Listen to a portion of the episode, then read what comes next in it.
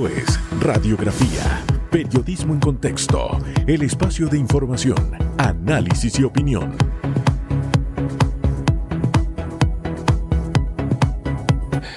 ¿Qué tal? ¿Qué tal? Muy, pero muy buen día. Bienvenido, bienvenida. Hoy es miércoles, estamos en la cintura de la semana. Y sabe que al salir de casa hoy, usted sabe que me encontré con una sorpresa la bandera de Chiriquí le faltaba todo el campo verde, le faltaba. ¿Quién se habrá llevado este retazo de mi bandera? Yo lo agarré y me hice el vestido, según eh, usted. Eh, o el héroe nacional fue y le confeccionó el vestido para hoy. No sé. Además, este es el verde de la bandera chiricana. El verde de la mandarina, aunque usted me diga que no, porque la mandarina es naranja con verde. No, no, pero es que el rojo que tiene ahí en los labios. Es naranja, eso es naranja. Naranja, ¿Y, las uñas? Las uñas son rojas. Bueno, ahí está rojo y verde y la estrella es usted. Ahí está la bandera, una bandera andante. Una Yo feliz de representar a mi tierra, hermosa, orgullosa de mi Chiriquí. ¿Usted se siente orgulloso de lo que es? Siéntase orgulloso esta mañana de lo que usted es. Mire, mucha gente a veces se deprime. Ayer conversé como con dos, tres personas y yo les decía, mira, eres joven, eres guapa, eres un chico talentoso, tienes un camino por delante, el mundo no se acabó por esto, replantea todo, escribe cómo quieres que sea tu vida. Vamos a poner una fecha a partir de octubre y empiece a, empieza a trabajar en eso, pero de verdad, apasionadamente y con mucha fe, con mucho optimismo, con mucho dinamismo, esas cosas van a llegar. Usted sabe que yo no sé si yo quedaré como el conejito de Duracel. ¿Te ha visto el conejito, no? Usted es así. es que yo me la imagino a medianoche trapeando y barriendo y haciendo cosas en la casa. Me la imagino. Usted no para. Sea serio, Hugo. Mire, esa energía que yo tengo es la que me hace alcanzar muchas cosas. A mí me pasan cosas malas, créanme que sí. Y me han pasado terribles con personas espeluznantes pero la capacidad de levantarse, de sonreír y de llenarse de energía de la buena es lo que te permite alcanzar tus sueños. Así que vamos a trabajar por esos sueños, Panamá. Usted no se ponga pesimista porque escucha a este economista, porque los diputados están haciendo de las suyas, porque, ¿sabe, no? O porque se metió en Twitter. Oiga, de verdad que Twitter es un... Uh, ese, es el muro de los lamentos. no, no, no, el muro de los lamentos es sagrado. Esto de verdad que es una cosa horrible. Uno pasa cinco minutos ahí y créame que uno sale creyendo que hay que apagarlo todo y que nos vamos porque aquí se acabó todo. Ese es el muro de los lamentos de negativos. Qué, qué, triste, ¿no? Pero bueno, es un espacio también donde la gente de alguna forma se catarsis, ¿no? Vamos a, vamos a mirarlo de esa manera. Lo cierto es que todo esto que nos dice Susan nos conduce a que usted se convierta en su mejor amigo. Porque si usted hace lo contrario a lo que ella le ha dicho que debe hacer, así mirarse al espejo y decir, hey, yo estoy guapo, ¿ah? Yo soy imagen y semejanza de Dios. Estoy vivo. En fin, si em, empieza a piropearse, ¿no? Se convierte en su mejor amigo, a decirse cosas bonitas, ¿no? Si usted no hace eso, va en sentido contrario, se convierte en su peor enemigo. Y a veces nosotros somos expertos en eso, en convertirnos en nuestros peores enemigos. Pero en fin, tenga esa iniciativa el día de hoy. Y hay iniciativas, a propósito de iniciativas, la Asamblea Nacional. hay una pandemia en la Asamblea de creación, de iniciativa de creación de nuevos corregimientos. Padre. Este, oye, han propuesto corregimientos para, saque cuenta y dése cuenta, para Panamá Oeste, para las comarcas Gunayala, Buglé y también para la provincia de Bocas del Toro. ¿Considera que esto es una prioridad? ¿Está usted de acuerdo? ¿Qué cree usted que hay detrás de estas iniciativas de los diputados. Recuerde que ese es el órgano político por excelencia, así que algún propósito político hay con iniciativas como esta. Así que ahí está el hashtag radiografía como cada mañana para que usted opine. Utilice el hashtag, utilícelo. 734, vamos rápidamente con los titulares. Panamá. Los titulares. Así titulan los diarios, el gobierno nacional asegura fondos para garantizar vacuna El Consejo de Gabinete aprobó reservar 20 millones de balboas para que Panamá adquiera la vacuna más segura y eficaz que finalmente se produzca contra el virus de la COVID-19. Esta suma permite al gobierno nacional acceder a una cartera de vacunas a través del mecanismo COVAX Facility, que es una especie de póliza para que países adherentes cuenten con la vacuna una vez haya sido comprobada y certificada su eficacia. 735 de Salud, ministro de Salud, pide le permitan reestructurar Presupuesto 2021. El ministro de Salud de Panamá, Luis Sucre, solicita a la Comisión de Presupuesto de la Asamblea Nacional le permita reestructurar el presupuesto de esta entidad para el año 2021 debido a la pandemia del COVID-19. El presupuesto elaborado fue antes de la crisis sanitaria y presentado indicó que la situación por la pandemia conlleva gastos en materia de equipamiento, recursos humanos e insumos. 735 Asamblea centrada en crear más corregimientos. La diputada del Partido Revolucionario Democrático, Kyra Harding, confirmó este martes. Va a presentar un proyecto de ley para crear nuevos corregimientos en el distrito de Arraiján, provincia de Panamá Oeste. Adelantó a los medios que está en conversaciones con los representantes de corregimientos y el alcalde de ese distrito para definir si serán cinco o tres nuevos corregimientos.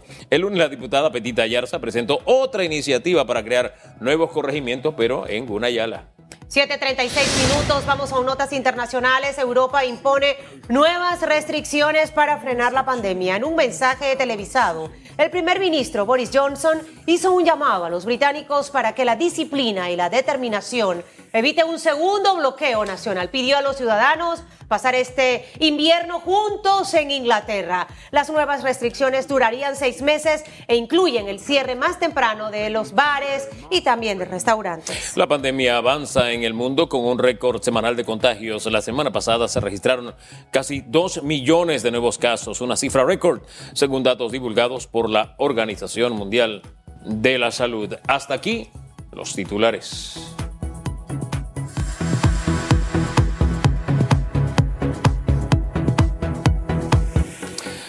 Son las 7:37 minutos. Vamos de inmediato con nuestro primer invitado. Esta mañana nos acompaña el doctor Eduardo Ortega Barría. Él es investigador clínico. También pertenece a este equipo de panameños que está analizando el tema de, de las vacunas, el consorcio. Así se llama, doctor, ¿verdad? Buen día. Así se llama. Buen día, Hugo. Gracias por la invitación.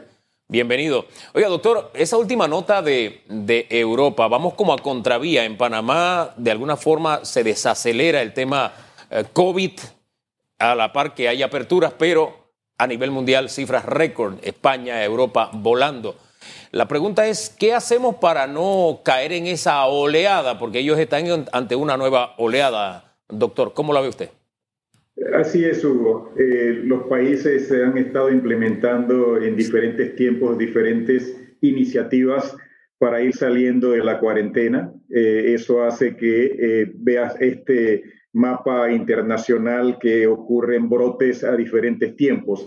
Creo que Panamá ha sido muy exitoso y creo que eso hay que, tenemos que felicitarnos porque creo que es una acción de las autoridades con la ciudadanía. Nosotros no vamos a poder ser exitosos y mantener esa disminución progresiva de los casos y las muertes si no nos cuidamos nosotros mismos. Los virus son partículas eh, inertes fuera del cuerpo humano, no se pueden multiplicar, así que hay que evitar estar en contacto con el virus. Importante lo que acaba de decir y me gustaría reforzar un poco esto. Eh, eh, Inglaterra se va a seis meses de, medidas de, de, cuarentena, por llamarlo de alguna forma, a pasar el invierno juntos en familia.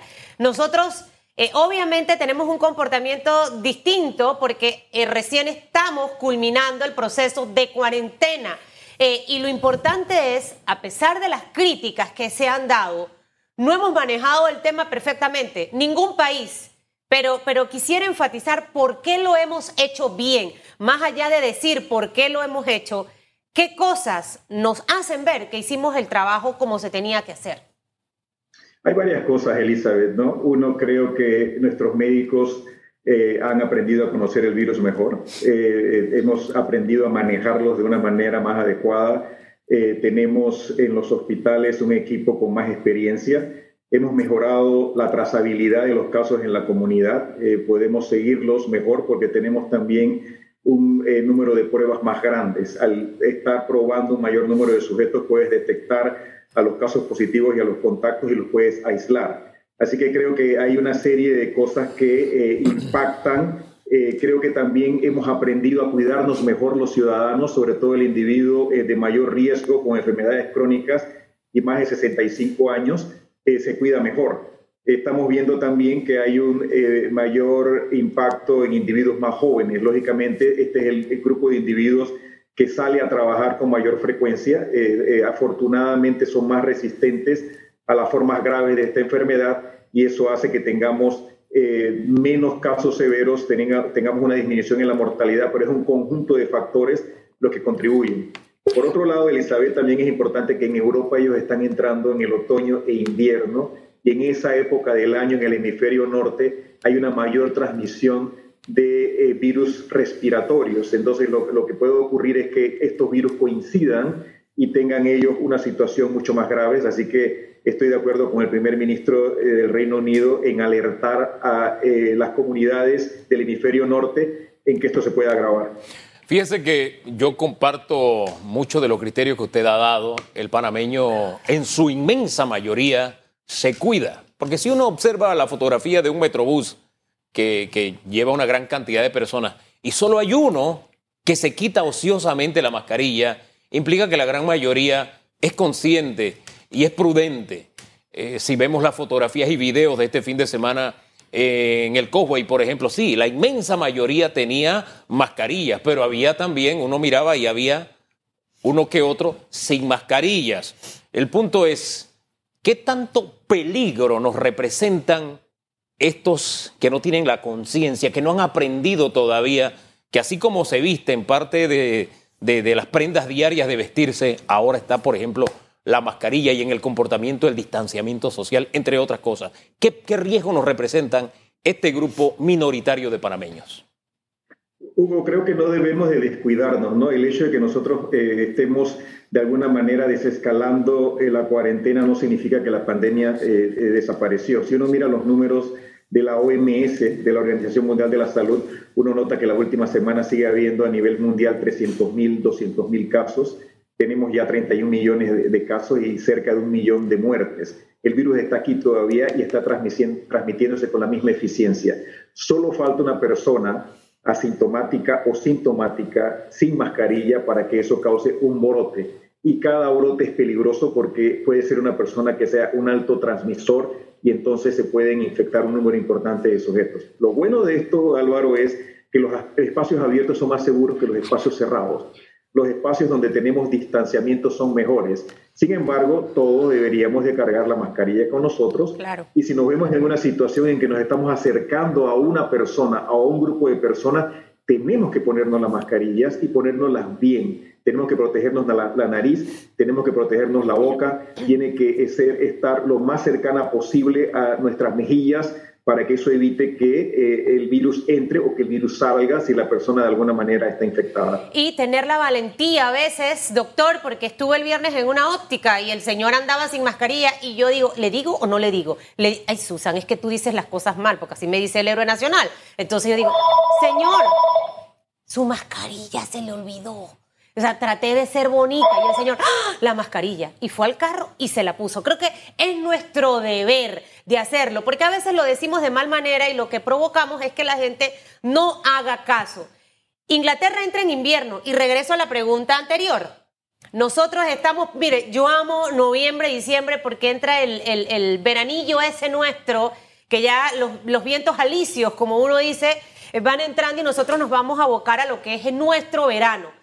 Eso será ventajoso para Panamá. Ojo, no va a representar que el virus se va a ir, pero ¿cuál es la diferencia viendo que Europa, Estados Unidos entra en otoño y entra en invierno? Doctor. En realidad nosotros estamos en el, hemisferio norte también, Elizabeth, ¿no? Y eh, nuestra temporada lluviosa es el equivalente a lo que sería el invierno norteamericano, solo que aquí no nieva, aquí nos cae una cantidad abundante de agua. Cuando nos encerramos eh, en estos espacios y nos acercamos a otras personas, eso facilita la transmisión de los organismos que se transmiten eh, por vía respiratoria.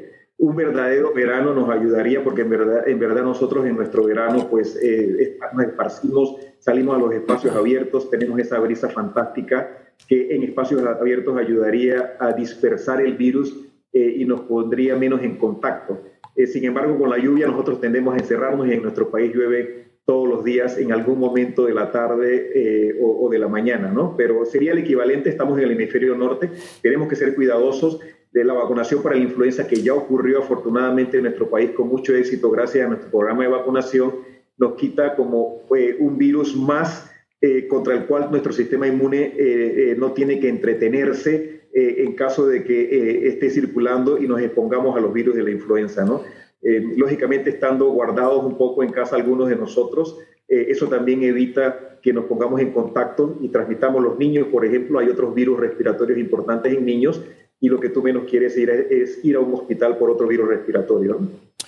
Ahora, doctor, eh, quiero entrar en el terreno de las vacunas y hay un tema que me sirve de transición y es la decisión tomada por la OMS de investigar los remedios tradicionales africanos para buscar una salida a esta pandemia mundial. Me llama la, atención ese paso porque Tradicionalmente, muchos científicos miran así por encima del hombro la medicina tradicional, etcétera, y el dar este paso, ¿usted cómo lo, lo interpreta, doctor? A ver, está fuera de mi área de especialidad, sin embargo, creo que es importante. Recordemos que eh, los, eh, la medicina tradicional y los productos naturales han dado origen a, medicamentos muy importantes, ¿no? Entre ellos, por ejemplo, la quinina en contra de la malaria viene de una planta. Eh, y hay otros ejemplos como el de la quinina. Creo que es importante, eso es una, un conocimiento que como tú mencionas es tradicional, hay una historia ahí de un uso frecuente que da una observación. Lo que uno tiene que realizar a continuación, Hugo, es utilizar el método científico. Esa observación lleva a que uno em, realice un experimento, eh, un, protocolo de investigación compare ese producto natural y eso lo lleve a esa utilización, pero basada en conocimiento científico. Y finalmente a la purificación eh, de, ese producto que viene de, algún tipo de extracto natural. Lo que tenemos que llevar, eh, Hugo, porque estos productos crudos lógicamente tienen partículas que son beneficiosas, pero también tienen, pueden tener partículas que no son tan beneficiosas para nosotros y el ideal es caracterizarla, purificarla y utilizarla en condiciones, en condiciones puras. ¿no? Ahora, vacuna alemana ya está en Panamá, doctor. Quiero cerrar con esto, para los ensayos clínicos con voluntarios. Y eh, obviamente eh, también Panamá se está preparando para adquirir la vacuna. Me gustaría, doctor, que nos pudiera hacer como un resumen. Eh, hasta este momento solamente tenemos la vacuna alemana y, y, y, y qué representa destinar presupuesto para adquirir la vacuna correcta abordemos el tema. Abordemos el tema de investigación primero. Sí, la vacuna ya está en Panamá, el estudio está listo para comenzar. Es un estudio que se va a realizar en tres, en tres países. Es importante coordinar los tres países. Estos eh, protocolos de investigación, Elizabeth, se llaman adaptativos. Uno va utilizando el conocimiento del estudio previo para rápidamente ver si hay que modificar el estudio que está, eh, está planificado. Si todo ocurre como esperamos, el estudio debería estar comenzando en la próxima semana. Panamá además está siendo considerada para otros estudios, ¿no? de una, eh, colaboración entre una compañía china y otra europea. Hay otra eh, compañía europea que tiene a Panamá en planes y la OMS también ha propuesto un portafolio para que Panamá participe. La decisión de adquirir vacunas autorizadas para uso ya en poblaciones más amplias, no en condiciones experimentales, es muy importante, Elizabeth, ¿no? Y Panamá creo que tiene la em, estrategia adecuada. Por un lado, está negociando multilateralmente con organismos como COVAX, que mencionaba Hugo hace un momento, en donde un grupo de países se organizan para tener acceso en grupo a las vacunas. Eso es importante porque te da mayor fuerza para negociar, pero también es importante porque tienes un portafolio de vacunas al que tú puedes tener acceso, no es una sola vacuna. Eh, y aquí tú tienes mayores posibilidades de éxito. Y en el caso de COVAX, estamos hablando de un portafolio de aproximadamente nueve vacunas con diferentes tecnologías. Una de ellas va a funcionar y vamos a tener acceso a alguna de ellas. Todavía no sabemos cuál, pero creo que con mucha posibilidad de éxito. La otra estrategia, Elizabeth, es la negociación bilateral en el cual el país negocia directamente con algunos laboratorios y eso permite probablemente que tengas acceso más rápido. Tú sabes que cuando tú negocias en grupo, toma a veces un poco más de tiempo ponerse de acuerdo en cuál sería el mecanismo y cuál sería la vacuna. Cuando tú negocias bilateralmente, tú puedes accesar más rápido a alguna de esas plataformas, lógicamente con el riesgo que la que escoges puede fallar. Y en ese sentido, creo que lo primero es seguridad, Elizabeth, ¿no? Lo primero es estar seguros que la, la vacuna que vamos a escoger es segura, primero. Segundo, que esté registrada en un país en donde una autoridad regulatoria de referencia internacional le dé ese sello de calidad y estemos seguros que pasó por la evaluación de seguridad primero. Lo segundo, que sea eficaz, que tenga eh, eh, una eficacia demostrada y eso significa que se pueda demostrar que las personas vacunadas son protegidas en contra de esta vacuna. Y lo hemos mencionado antes, ¿no? Las vacunas, las primeras vacunas que van a llegar, las vacunas de primera generación, quizás no tengan aquella alta eficacia que nosotros quisiéramos tener desde el principio, pero sí nos van a ayudar a salir de la pandemia. Y vamos a tener vacunas de segunda generación que esperamos que sean tanto seguras como eficaces. Oiga, doctor, nos ha traído buenas noticias, me alegra y me encanta que me diga Elizabeth. Lo felicito y que Dios me lo bendiga. Today and every day. Gracias, doctor. Que tenga buen día. Vamos a Gracias por la invitación. A usted siempre por estar atento a, orientar al país, doctor. Había una glosa relacionada con la pregunta de hoy, ¿no? Esto de la pandemia de creación de nuevos corregimientos. Vamos a la pregunta. Vamos a recordar. El número de corregimientos aumentaría tras propuestas presentadas por diputados en la Asamblea Nacional. Existen iniciativas para crear nuevos corregimientos, saque cuenta, en Panamá Oeste, en Bocas del Toro, en las comarcas Gunayala y Nave Buglé. ¿Usted considera que esto es prioritario? ¿Está usted de acuerdo? Use el hashtag radiografía. Oiga, ahí la pregunta si no hay un propósito político muy particular. ¿Usted no se da cuenta que no ningún diputado de Chiriquí, por ejemplo, propone creación de nuevos corregimientos en Darío? ¿Por qué? Hombre, porque el de Bocas del Toro quiere ahí en su feudo ampliar su mercado, ¿verdad? Clientelar, allí. El de Panamá Oeste, allí en su área. Ninguno tiene visión nacional, porque cada uno está viendo su pequeña parcela y el país no está hecho de parcelas. Se lo dejo hasta ahí solamente como una anotación. Va a ser interesante eh, traer a alguien que nos explique. Mm.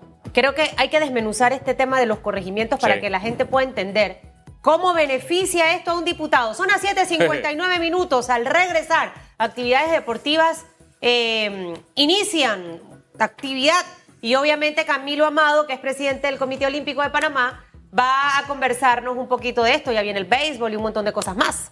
Pendientes, eso será luego de la pausa aquí en Radiografía. Siga con nosotros.